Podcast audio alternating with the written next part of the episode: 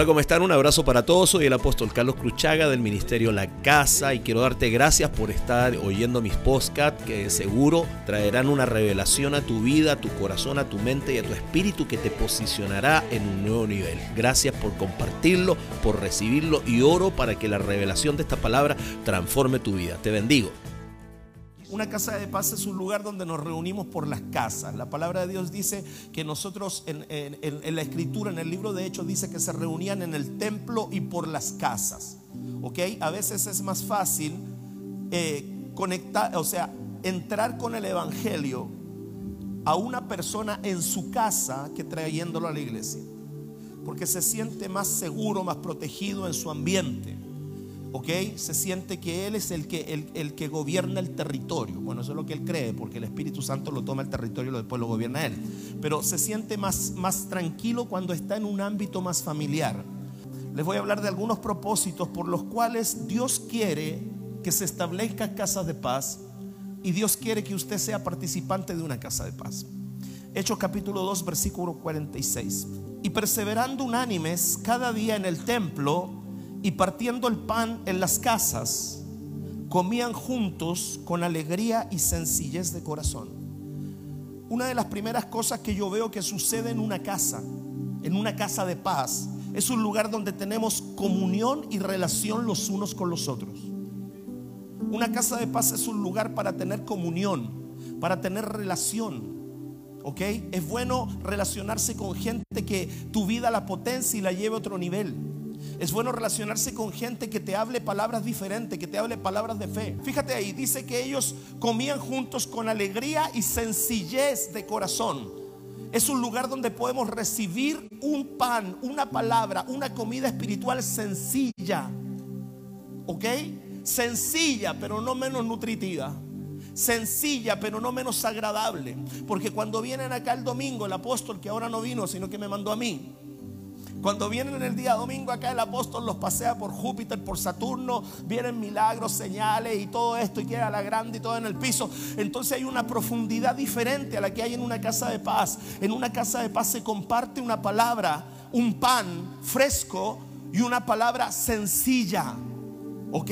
Y esa palabra cautiva el corazón y, y, enseña a las personas. Entonces dice que ellos comían juntos con alegría y con sencillez emociones. A veces uno llega a una casa de paz con las patas a la rastra, pero sale alegre. Llega a una casa de paz triste, pero se va con una esperanza. Llega a una, una casa de paz cansado, pero se va con algo en el corazón. Porque una casa de paz es un lugar para generar relaciones, es un lugar para poder tener comunión, es un lugar para poder recibir una palabra sencilla, es un lugar para poder restaurar nuestras emociones y nuestro corazón. Entonces alguien diga, me empío, me duele, estoy aquí, me morí. Entonces esas casas de paz tienen este formato bíblico y que también nosotros queremos establecerlo en nuestras casas de paz, estar juntos, tener relación, proveerle a la gente un lugar donde restaure sus emociones. La casa de paz es un lugar donde usted puede llorar y nadie le va a preguntar nada. Usted puede llorar y nadie le va a decir, pero ya no llore. La casa de paz es un lugar donde usted puede abrir su corazón a Dios. Es un lugar donde usted no tiene de qué avergonzarse porque está en la presencia de Dios. Es un lugar donde usted quizás se siente sucio, se siente en pecado, siente que algo no está bien en su vida. Pero está delante de un líder que llegó diez veces peor que usted pero que Dios hizo, un proceso en él y lo restauró y lo levantó y lo puso al frente de un grupo. Entonces una casa de paz es un lugar donde sus emociones serán restauradas, donde su corazón será edificado, donde usted podrá generar relaciones. ¿Me está, me está siguiendo? Hechos capítulo 5, versículo 42. ¿Cuál es el otro propósito de una casa de paz? Y quiero que los líderes de casa de paz que están acá, y por favor, Pastora Claudia, que los líderes te reporten en el grupo. Los líderes de casa de paz, quiero saber quién se me quedó dormido por allá. Eh, Génesis, eh, no, que dije Génesis, Hechos 5:42. Y todos los días en el templo y por las casas no cesaban de enseñar y de predicar a Jesucristo. Todos los días en el templo y por las ¿Ok? No cesaban, no paraban, no, no, no dejaban de enseñar y de predicar a Jesucristo. ¿Qué más se hace en una casa de paz? Dos cosas. Se enseña de Jesús y se predica de Jesús. ¿Me siguió? Se enseña de Jesús y se predica de Jesús. La enseñanza te edifica. La enseñanza te pone un fundamento. Es bueno que tú aprendas de Jesús. Es bueno que tú aprendas a conocer a Jesús. Es bueno que tú aprendas a oír lo que Jesús ha hecho por ti, por mí.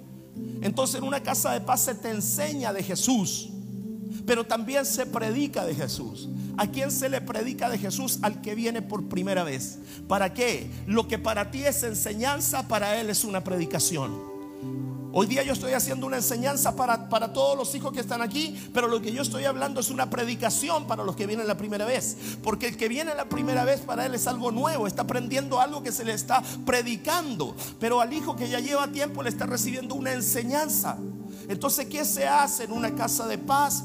Se enseña de Jesús y se predica de Jesús. La enseñanza te edifica, la predicación te salva, la enseñanza te edifica, la predicación te inspira, la enseñanza te edifica, la predicación te trae a Jesucristo. Eso se hace en una casa de paz. Por eso en esta gran casa de paz que tenemos hoy día aquí, Dios te trajo porque te quiere enseñar de Jesús y te quiere también predicar de Jesús. Dios te trajo porque quiere que sepas que Él tiene para ti una familia, tiene un lugar donde tú puedes sanar tu corazón, recibir una palabra sencilla, empezar a aprender de Jesús, porque ese es el propósito que tiene para con todos los hombres en la tierra. ¿Qué es lo que más hace el Señor? Tercero, libro de Hechos, capítulo 2, versículo 2. ¿Están acá? Y de repente vino del cielo un estruendo como de un viento recio, el cual soplaba, el cual llenó toda la casa donde estaban sentados. Ahí nosotros vemos la, la venida del Espíritu Santo sobre la iglesia primitiva. Fíjate, el Espíritu Santo no vino al templo, el Espíritu Santo no vino, a la, no vino a la sinagoga, el Espíritu Santo no vino a una calle, el Espíritu Santo no llegó a una oficina, el Espíritu Santo llegó a una casa. Y en esa casa llenó a todos los que estaban ahí. Lo tercero, cuarto, quinto, o el tercer punto de lo que sucede en una casa de paz es que tú tienes una experiencia con el Espíritu Santo. Se lo vuelvo a decir, voy para allá. Tienes una experiencia con el Espíritu Santo. ¿Qué es lo que hace esa experiencia con el Espíritu Santo? Empieza a llenar tu corazón. ¿Qué hace esa experiencia con el Espíritu Santo? Empieza a transformar tu vida. Ellos estaban en la casa, estaban orando, estaban ahí juntos y de repente vino el Espíritu y ellos tuvieron una experiencia con el Espíritu Santo de Dios. El Espíritu Santo de Dios es una persona, no es una energía. Hay una religión que te lo presenta como una energía. Hay otra religión que te lo presenta como un nombre. Hay otras religiones que lo niegan. Pero el Espíritu Santo es una persona con la cual se puede tener relación diaria, todos los días, en todo lugar. Entonces, ¿por qué Él inició? ¿Por qué cuando Él viene la primera vez, Él viene en una casa para darte a entender a ti y a mí que Él no tiene problema de estar contigo 24/7?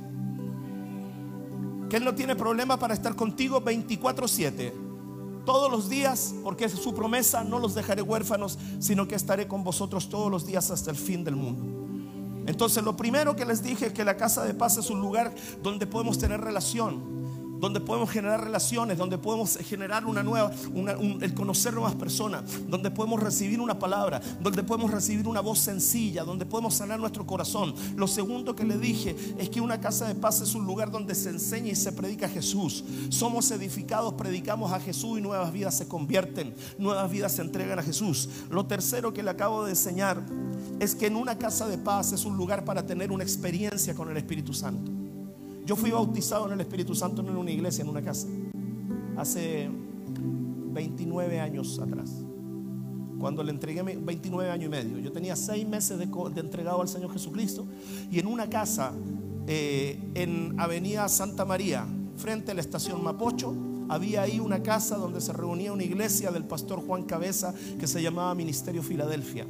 Y ese día yo fui ahí con Daniel Garrido, que siempre me, metió en cada problema, y me metió en ese otro problema, y fui para allá, y me mete en esa casa, y estábamos orando topados de las manos, y, y, yo me puse a orar, y en un momento yo sentí algo que jamás había sentido, comencé a experimentar algo que nunca había experimentado, empecé a sentir que me corrían corrientes por el cuerpo, empecé a sentir que mi cuerpo tiritaba y me sentía electrificado por completo, y estaba orando, y en ese momento la presencia del Espíritu Santo vino sobre mí, yo no sabía lo que me estaba pasando, y empecé a hablar en otras lenguas que no tenía idea si la frenaba o no la frenaba, si eran del diablo o no eran del diablo, pero en ese momento yo tuve la experiencia que selló mi salvación, que es la experiencia con el Espíritu Santo. No la tuve en una iglesia, no la tuve en la calle, no la tuve en un templo, la tuve en una casa.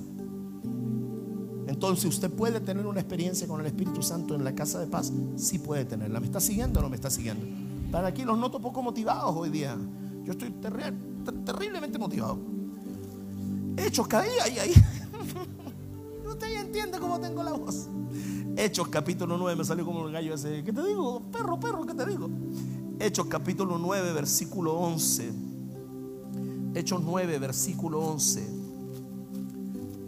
Ay, mi voz, Señor Jesucristo. Usted sabe que la voz es uno de los tesoros más valiosos para un predicador. Y el Señor le dijo, levántate y ve a la calle que se llama derecha y busca en casa de Judas a uno llamado Saulo de Tarso, porque he aquí el hora. otra cosa importante que yo quiero que usted sepa, sobre todo si usted es líder de casa de paz, es que el Señor sabe dónde queda su casa de paz. Ahí le dio el mapa a un hombre y le dice, quiero que vayas a tal calle que se llama de tal manera, vayas a tal parte y busquen la casa de tal persona. Porque en ese lugar está esta persona y en ese lugar esa persona está orando. Dios conoce tu casa de paz. Pero alguien que me ayude. Dios conoce tu casa de paz. Dios conoce dónde está tu casa de paz. Dios conoce la gente que llega a tu casa de paz. Dios sabe lo que está haciendo la gente que está dentro de tu casa de paz. Y Dios está esperando, esperando que se reúnan para enviar a alguien o enviar a algo a ese lugar.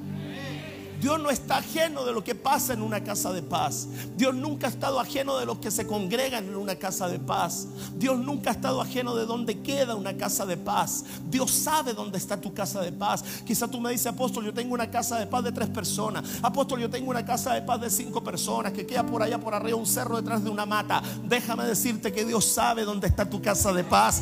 Dios sabe lo que está pasando ahí. Dios sabe la gente que se está congregando ahí. Dios sabe lo que está sucediendo ahí. Dios sabe lo que las personas están buscando ahí. Porque Dios tiene un interés en una casa de paz. Si Dios no tuviera un interés en lo que sucede en una casa de paz, no tendría sus ojos puestos ahí. Si Dios no tuviera interés de lo que tiene el valor de una casa, no hubiese enviado el Espíritu Santo ahí. Si Dios no tuviera interés de lo que sucede en una casa de paz, no hubiese levantado la iglesia primitiva desde adentro de una casa. Dios tiene un interés, por eso tu casa es importante, por eso tu casa de paz es importante, por eso el lugar donde tú tienes tu casa de paz es importante. Gracias por los cuatro que me dicen amén. Entonces sigo. Dice que ahí Él le da dirección y le dice, mira, anda a tal parte y te vas a encontrar con una calle que se llama Las Alamedas, pasaje Puyancabí, que se llama Las Petunias que se llama, como se llame, el Señor conoce la dirección. Qué lindo es eso, ¿no? Saber que el Señor conoce la dirección. Y dice, y busca a un Judas, a uno llamado Saulo de Tarso, porque hay que ora, y ha visto en visión a un varón. Otra cosa que sucede en una casa de paz es que Dios tiene el poder de mostrarte cosas. Dios tiene el poder de mostrarte cosas. Dios te puede mostrar cosas en una casa de paz. Dice que él estaba en la casa de paz, que él estaba en esa casa y de repente vio en una visión. Tú puedes a lo mejor llegar completamente deprimido a una casa de paz y de repente recibes una palabra que te hace ver un mejor destino. Recibes una palabra que te hace salir de, esa oscuridad recibes una palabra que te alumbra los ojos de tu entendimiento, como orábamos ayer. Porque en una casa de paz la gente puede recibir una visión de Dios, puede recibir algo que Dios le quiere mostrar y esa persona puede salir y dice, yo nunca había visto esto, pero ahora yo lo veo. Por eso la casa de paz es importante. Por eso que usted reúna a la gente en la casa de paz es importante. Por eso que usted pueda juntar a su gente en la casa de paz es importante. Yo cuando le mando mensajes para inspirarlo en las casas de paz no es porque yo quiera molestarlos, es sencillamente porque yo sé el valor bíblico que tiene para Dios una casa de paz. Si las casas no fuesen importantes, el Señor solamente hubiese pedido que mataran al cordero en el tabernáculo. Pero Él pidió que la sangre del cordero se esparciera por los dinteles de todas las puertas de todas las casas. Porque Dios tiene un cuidado por las casas. si usted lucha en su vida natural por tener una casa propia, si usted se esfuerza por tener una casa propia, ¿cuánto más Dios no querrá que esa casa sea consagrada para Él? Para que haya gente que encuentren ahí un lugar, para que haya gente que encuentra, tiene un encuentro con Dios, para que haya gente que recibe una visitación de Dios ahí. Una casa es importante, una casa puede cambiar el destino de una villa completa. Dice que ahí Él recibe una visión Dice, y recibe una visión. Ha visto una visión un varón llamado Ananías. Diga conmigo, el Señor conoce donde queda la casa de paz. Conoce al líder de la casa de paz. Y conoce al que va a ir a impartir a la casa de paz. Dios lo conoce todo. Dios lo sabe todo en esa capillita allá en tu trabajo. Eso es una casa de paz. Donde tú pongas el nombre de Jesús, ese, lugar se transforma en una casa de paz. Tú puedes decir, apóstol, yo no tengo casa de paz porque no sé dónde hacerla, en una plaza, en un café, donde sea que el nombre de Jesús se comience a invocar, ese lugar es una casa de paz. El Señor conoce y dice, y aquí Ananías, y ha visto en visión a un varón llamado Ananías, que entra y le pone las manos encima. Mira lo otro que sucede en una casa de paz. Alguien ora por ti. Por eso es tan importante una casa de paz. Por eso es tan importante que ustedes líderes se esfuercen en que su gente se les congregue en la casa de paz. Por eso es tan importante que traigan a la gente a la casa de paz. Porque en la casa de paz es un lugar donde la gente recibe otro tipo de impartición, recibe otro tipo de trato, recibe otro tipo de palabra. Yo quisiera ponerle la mano a toda la gente que viene a las reuniones. Una vez le puse, oré por 500 o 600 personas aquí en una reunión. Me sacaron en camilla. Y de repente uno, uno por causa del tiempo no puede impartirle todo lo que uno quisiera a una persona. Pero una casa de paz es un lugar donde tú puedes poner las manos sobre alguien. Y mira lo que dice el versículo. Y entra y le pone las manos encima para que recobre la vista. Tan unido a lo que oramos ayer. ¿Sabes por qué? Porque una casa de paz es un lugar que te puede devolver lo que tú perdiste. Una casa de paz es un lugar donde te pueden devolver a tu familia. Una casa de paz es un lugar donde tú puedes llegar arruinado y Dios puede restaurar tu economía. Una casa de paz es un lugar donde tú puedes llegar destruido tu matrimonio y llegaste a esa casa de paz solo, pero Dios ahí tiene el poder de recobrarte tu matrimonio. Si llegaste enfermo, Dios tiene el poder de recobrar tu salud. Llegaste triste, Dios tiene el poder de recuperar tus tu emociones. Llegaste sin esperanza, Dios tiene el poder de restaurar y de recobrar tus esperanzas. Una casa de paz es un lugar de restitución. Dice que él, no dice que él recibió la vista, dice que él la recobró. Él la recobró. Por eso hay personas que llegan a veces destruida a la casa de paz. Yo sé que aquí no hay ninguno, que todos llegaron con ala. Pero hablo de, eso, de esa gente que de repente llega destruida a la casa de paz y recibe una palabra que les ayuda a recuperar su esperanza a recobrar su fuerza, a recobrar su fe, a recobrar su familia, a recobrar su casa. Algo sucede en una casa de paz. Por eso para Dios es importante que usted la cuide. Por eso para Dios es importante. Yo partí con una casa de paz junto con mi esposa de 17 personas. Hoy día tengo una casa de paz de 1300 personas con 30 sucursales.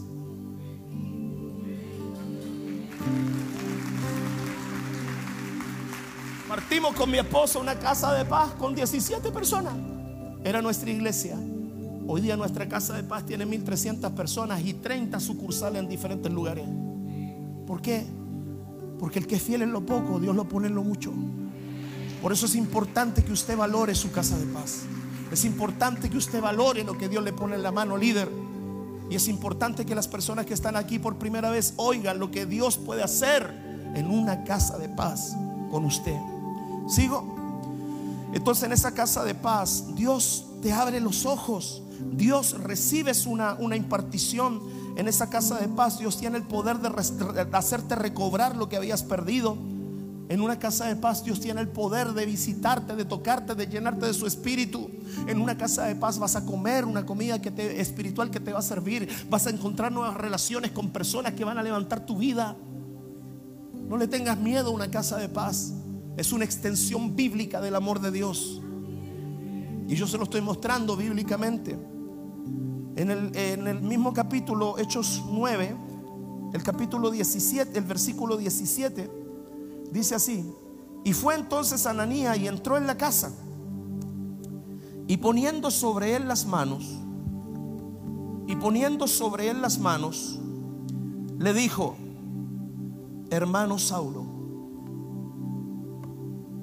llegaste como visita, pero te vas como familia.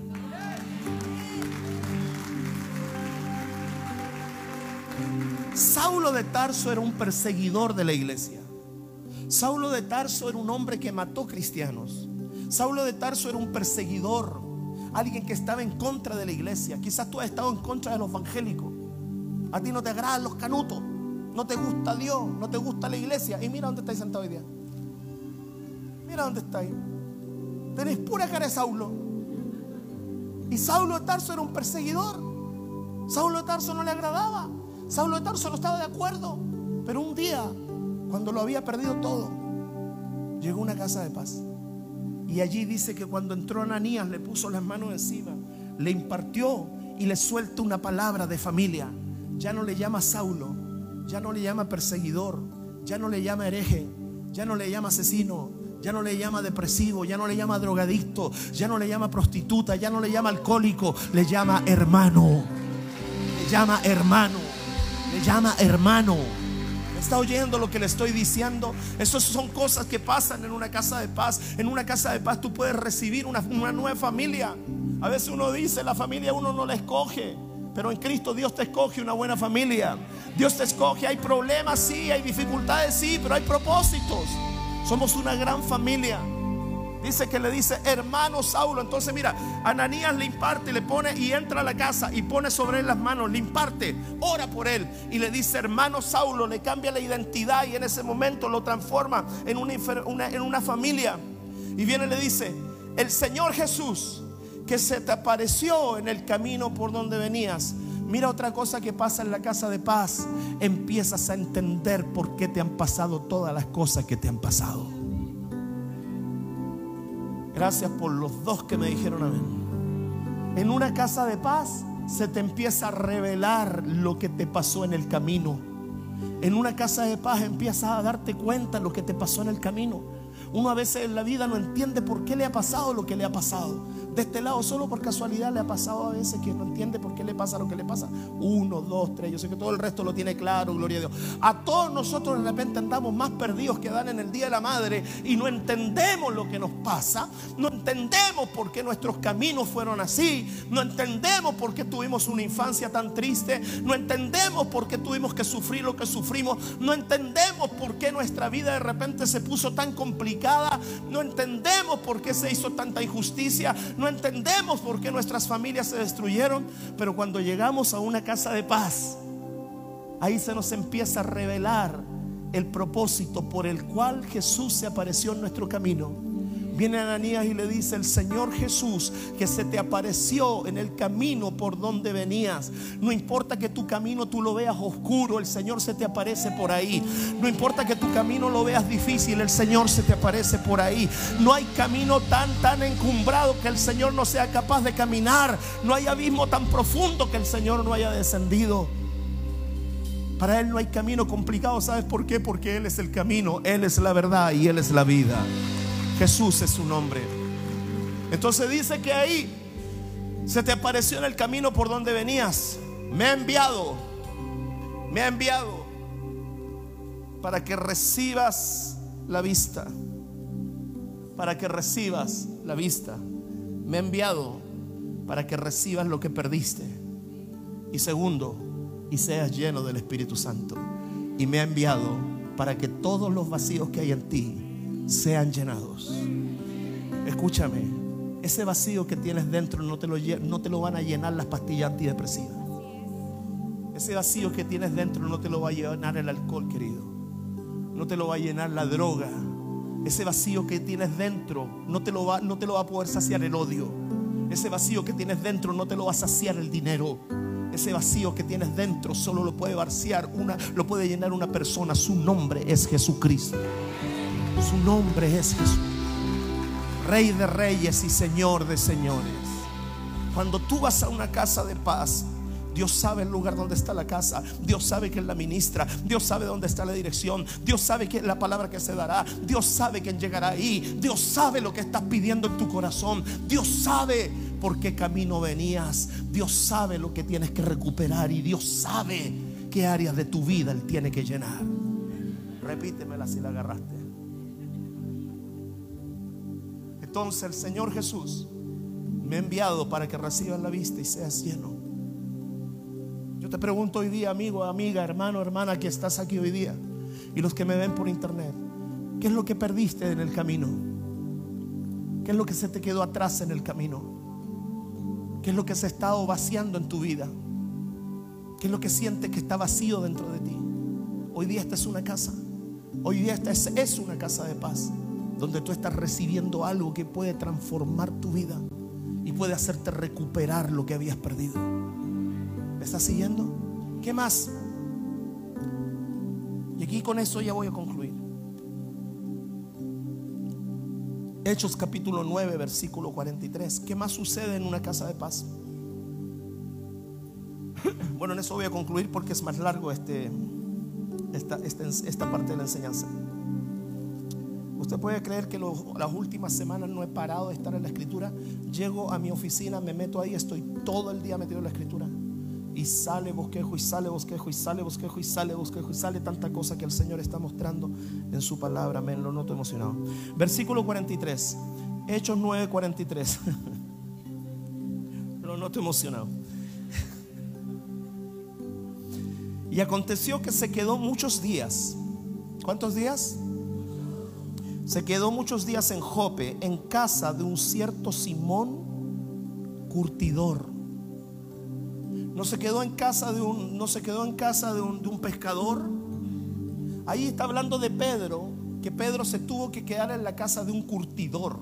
No dice que se quedó en la casa de un pescador. Pedro era pescador, podría haberse quedado en la casa de un pescador. Podría haberse quedado en la casa de algún mueblista, de algún carpintero, porque Jesús era carpintero. Pero no se quedó en la casa de ningún carpintero, no se quedó en la casa de ningún pescador. Podría haberse quedado en la casa de algún cobrador de impuestos, porque él tenía un codiscípulo que era cobrador de impuestos, pero no se quedó en la casa del cobrador de impuestos, se quedó en la casa de un curtidor. Se quedó en la casa, el predicador que ya llevaba dos campañas evangelísticas con ocho mil personas convertidas, en un día se tuvo que meter en la casa de un curtidor. ¿Sabes por qué? Porque esto también le habla a las personas que ya llevamos más tiempo en Cristo. ¿Qué es un curtidor? Un curtidor es alguien que tiene que procesar el cuero. Diga procesar. Tiene que procesar el cuero. Y mira, ahí va a aparecer en la pantalla algunas funciones de un curtidor. Son solo 400, así que no se preocupe. Son, son 400. Las funciones del curtidor. Primero, un curtidor corta el cuero. Se eliminan los excesos de la piel del animal que no serán parte del proceso de curtido del cuero. Cuando tú llegas a una casa de paz, ahí hay un líder, hay un mentor que es un curtidor. ¿Y sabes lo que va a empezar a hacer por medio de la palabra? Empezará a sacar de ti aquellas cosas que no serán parte de ti. Dios no quiere que el odio sea parte de ti, lo empezará a sacar. Dios no quiere que el rencor sea parte de ti, lo empezará a sacar. Pedro tuvo que estar en la casa de un curtidor, un hombre que ganaba montones de personas para el Señor, un hombre que fue un hombre lleno del Espíritu Santo y que fue el que predicó el Evangelio sin ningún miedo. Dios lo tuvo que meter en un proceso para quitarle cosas. Líderes, Dios en tu casa de paz te enseñará a ti por medio de la gente, te va a tratar para quitarte cosas. La única forma de aprender a ser líder no es una escuela, es estar metido entre la gente. La única forma de ser un líder efectivo no es aprenderlo en la escuela de formación, es estar en medio de la gente. La única forma de ser un pastor, un líder, un mentor, conforme al corazón de Dios, no es que lo estudies en una escuela de nueve meses, no es que lo estudies en el nuevo módulo de la escuela de tres años, o que tomes una escuela de un mentorado de un año. La única forma de tener un corazón pastoral, un corazón conforme al corazón de Dios, es que te metas en medio de la gente, es que te metas en medio de lo que la gente siente. Porque la gente te va a ayudar a ti también a moldear tu corazón. La gente te va a enseñar a ti también a moldear tu corazón. Lo primero que pasa en la casa de un, de un curtidor es que se empiezan a eliminar los excesos de aquellas cosas que no, no son parte de tu proceso. Dios quiere quitarlas de tu vida. Dios quiere sacarlas de ti. En la casa del curtidor eso va a pasar. Lo segundo, lo segundo dice conservado segundo trabajo del curtidor, consiste en un tratamiento que se realiza con sal o por secado. Con ello se desacelera el estado de putrefacción del cuero cuando se descompone. ¿Sabe lo que va a pasar en una casa de paz? Te van a empezar a poner sal. La sal detiene la descomposición. La sal detiene Jesucristo dijo, vosotros sois la sal de la tierra.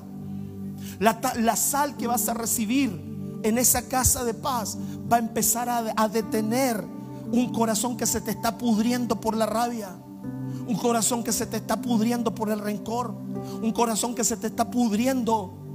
La sal cuando entra detiene el proceso de putrefacción. La sal empieza a mantener.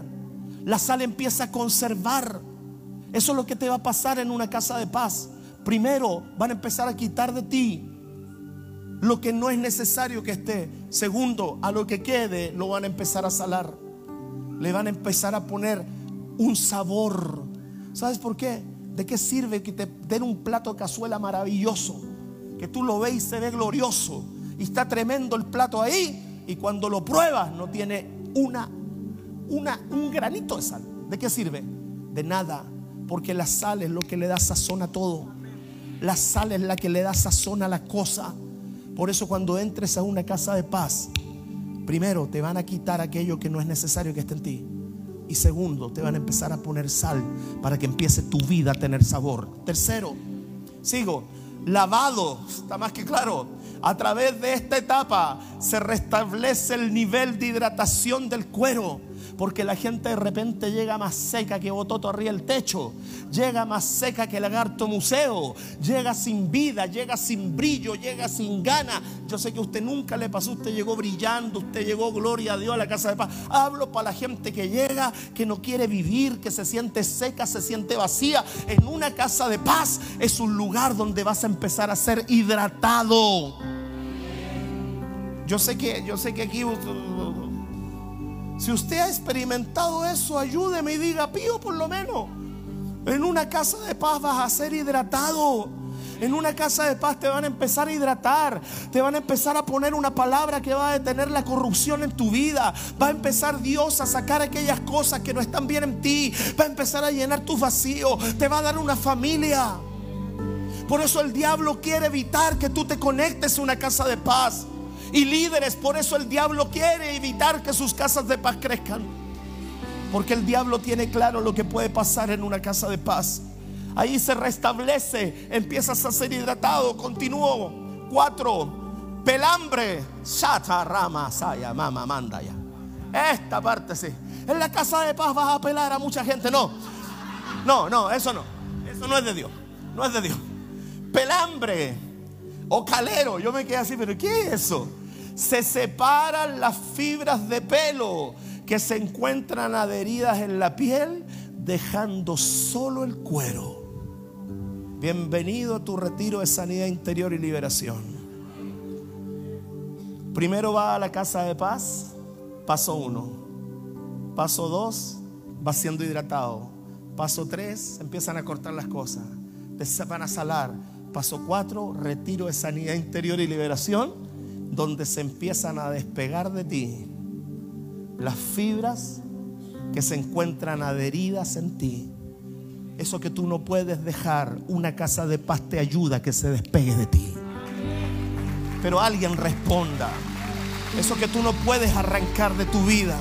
Una casa de paz te ayuda a que eso salga de ti. Es el trabajo del curtidor sacar eso. Es el trabajo del curtidor. Y te digo algo, el mejor curtidor que existe no es el líder de la casa de paz, es el Espíritu Santo que mora en ella. Él es el que va a trabajar en ti para quitar eso. Hay personas que llegaron a las casas de paz y nunca pensaron que iban a poder perdonar, pero después de los procesos del curtido empezaron a amar, empezaron a perdonar y empezaron a invitar a la gente que un día los hirió, empezaron a conectarlos a la casa de paz. ¿Quién hace eso? Lo hace Jesucristo, el Rey de Gloria.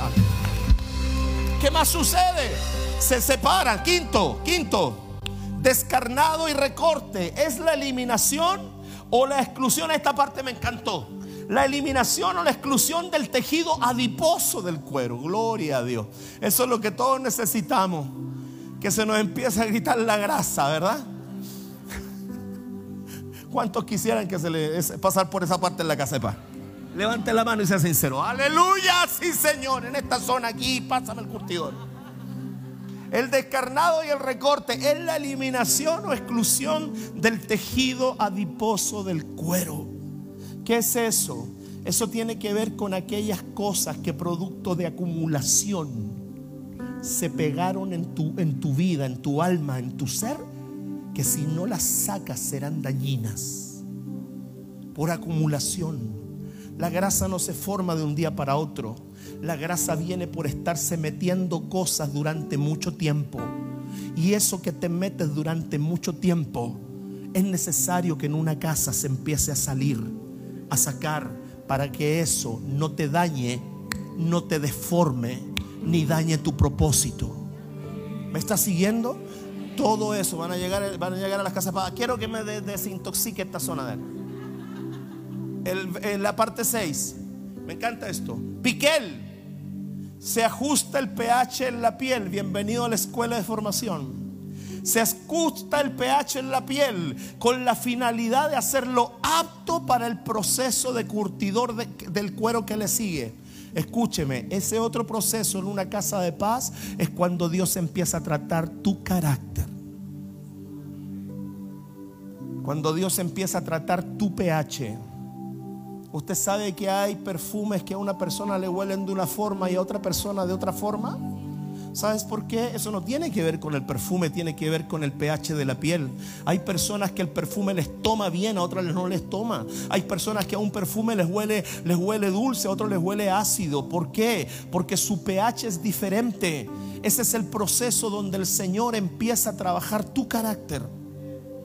Es el proceso donde empieza a quitar de tu pH Escucha lo que te estoy hablando espiritualmente. Empieza a quitar de tu pH, de tu carácter, aquellas cosas que cambian el verdadero perfume que debes portar.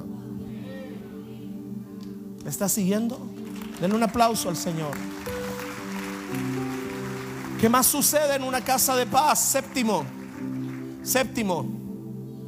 Siete. Es un palito así, otro palito así. Está entre el 6 y el 8. Aleluya. Todavía le, están sacando el tejido adiposo. Oh, se enojó. Séptimo, curtido. Curtido. Se utiliza para dar estabilidad a la fibra del colágeno para evitar la putrefacción de la piel. Octavo, paso al octavo. Es el proceso de corte transversal del cuero para obtener el espesor deseado. ¿Qué más va a hacer el Señor en una casa de paz? Va a darte densidad. Tú no puedes hacer un bolso de campaña, de guerra con un cuero que no va a aguantar. Te empieza a dar densidad. What's wrong with the screens? Te va a dar densidad. Diga densidad.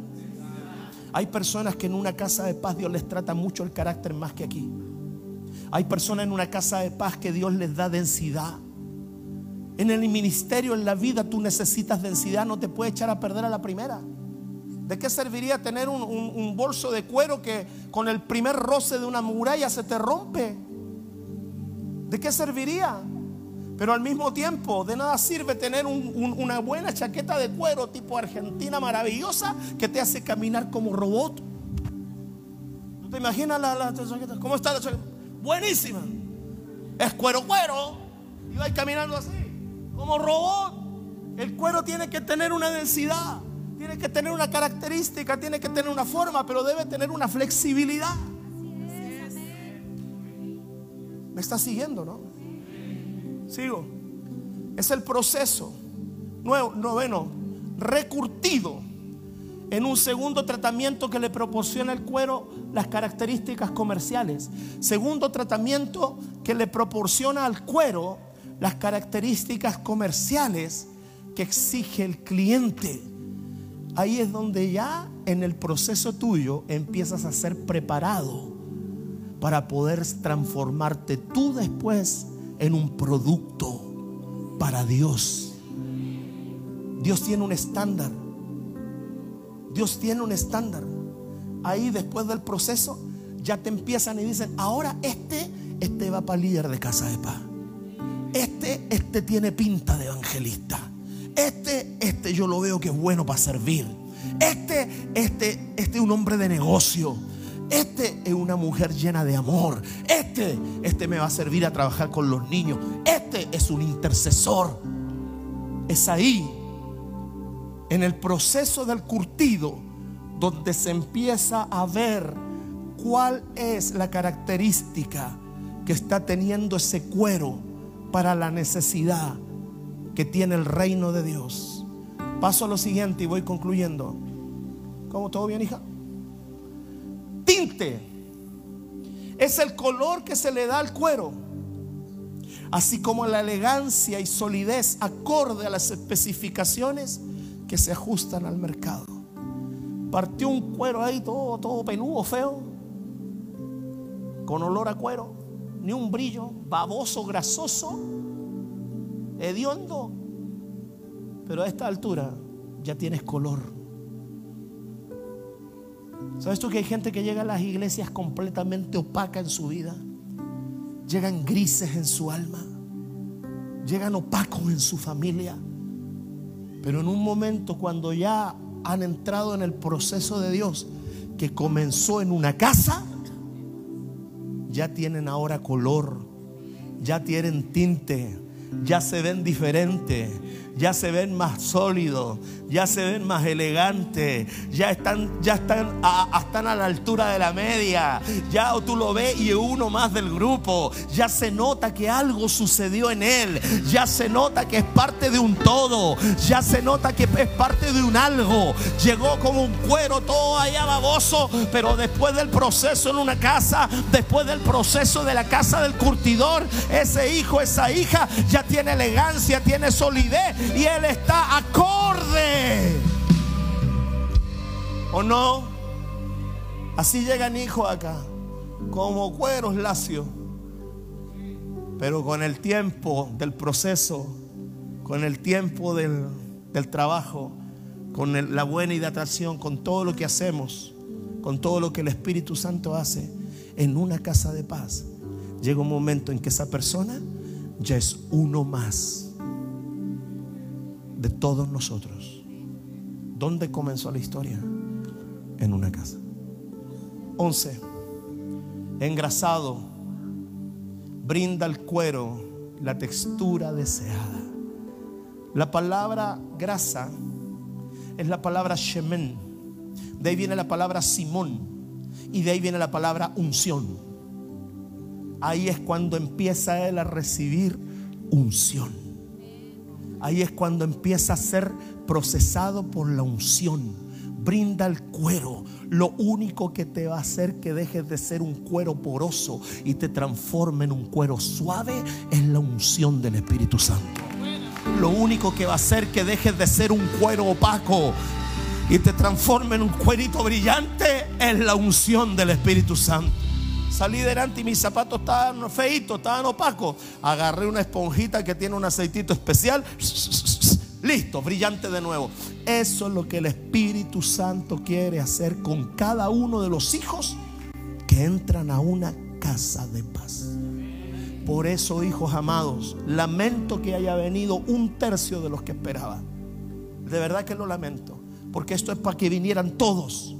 Para que vinieran todos a recibir esto. Pero yo quiero que tú entiendas en tu corazón la importancia que Dios tiene de tu casa de paz, la importancia que Dios tiene de ti en esa casa de paz y lo que Dios está haciendo contigo y con los que se añadirán a esa casa de paz. Y el último punto, secado. La no, este es el penúltimo. La finalidad de esta etapa es obtener un cuero con bajo contenido de humedad, por lo que se expone a temperatura durante cierto periodo de tiempo donde ya el fuego del Espíritu Santo empieza a moverse en ti, empiezas a tener experiencias tú personales con el fuego del Espíritu Santo, con el calor del Espíritu Santo, y empieza Dios a darte el balance que necesitas para ser parte de su cuerpo. Y por último, acabado, es la aplicación de productos especiales con la intención de cubrir la superficie del cuero y luego cepillarlo. ¿Para qué se cepilla algo? Para que quede brillante. Levántate, resplandece, levántate y brilla, porque ha venido tu luz y la gloria de Jehová ha nacido sobre ti. ¿Te das cuenta? Mira todo el proceso del, del cuero. Y creo que ahora sí viene el último. Prensado, ya vamos al último, quiero ir al último para ir terminando. Ah, no, ahí está, prensado. Se ejerce temperatura y presión al cuerpo con el objetivo de obtener una capa homogénea, lisa, final y compacta para dar elegancia y autenticidad. Esa parte me gustó. Y dar autenticidad. Dios no quiere que usted sea una cartera Louis Vuitton con olor a soya. Que uno la abre y salga un guantán dentro. ¿Ah? Que usted la escoge con el pie así, en la cuneta. Dios quiere que usted sea un producto acabado final, que tenga brillo, que tenga textura, que tenga elegancia, que, que, tenga, que tenga color, que tenga color, que tenga calidad, que tenga autenticidad. ¿Y dónde comenzó eso? En una casa. Y cierro con esto. Prepárate vida. Pero para mí el propósito más importante de una casa de paz